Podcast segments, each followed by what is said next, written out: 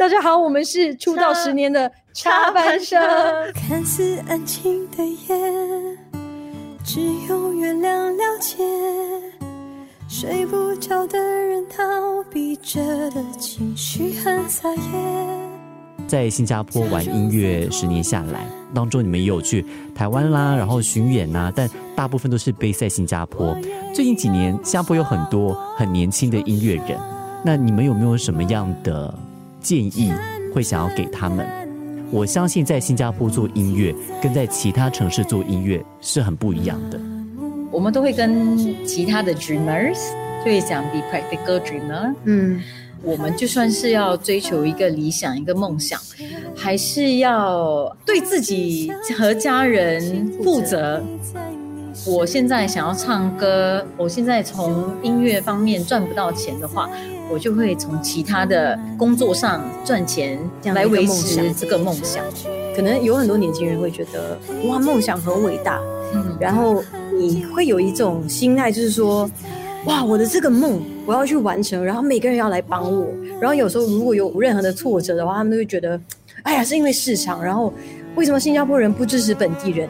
嗯，我们其实不太喜欢往这样的一个方面去去想。对，我们想要做，就他刚刚讲的 practical dreamers，是我有这样的一个梦想，但我自己能够怎么样去负责这样的一个梦想呢？我觉得这样的一个心态会会比较重要一点，会比较踏实一点。对，因为你梦想是你的啊，对，为什么人家有义务要去支持你的梦想呢？其实没有的，所以你要对自己的梦想负责任。嗯嗯，就好像有时候我会跟一些年轻人说，其实我小的时候很想学打鼓，但是因为我妈妈会觉得说，哎呀，女孩子不应该学打鼓，脚开开不好看，我就会觉得，哎呀，好了好了，就学钢琴。长大后我就觉得很后悔，为什么我没有坚持？所以我会跟很多年轻人说，如果你今天觉得我想要学一个东西的话，但爸爸妈妈反对或者不鼓励，你就要自己想办法，either to convince them，哦，你自己去打工，然后自己付那个学费。不要让爸爸妈妈担心，而且也不要觉得说一定要有人提拔你，伯乐不是那么容易找的。还是要自己去努力。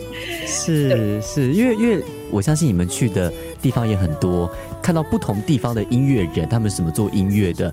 那其实就好像你们两个说，在新加坡呢，呃，我们常会拿新加坡去跟别的城市比，比了之后，当然会一直看到在新加坡做音乐的局限，然后我们就好像被困在那个局限里面了。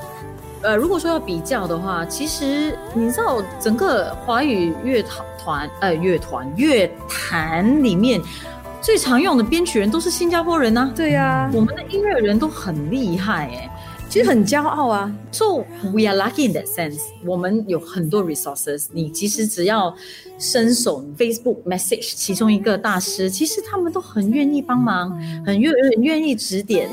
我觉得大家要往好的方面去想。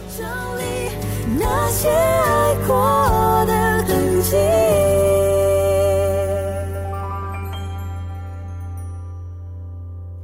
现实太冒险，